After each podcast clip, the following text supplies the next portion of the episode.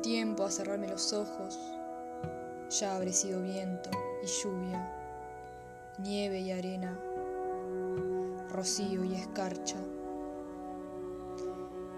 un frágil hongo sobre la raíz de los pinos. No habrá escondite detrás de las paredes, no habrá escondite en la imaginación. Solo estará la mano suave del mar llamándome. Y un ancla atado a mis pies que no me dejará avanzar.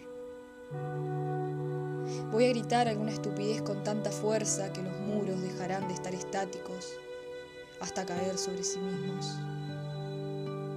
Mientras tanto, seguiré buscando un atardecer que en vez de traer recuerdos, los borre.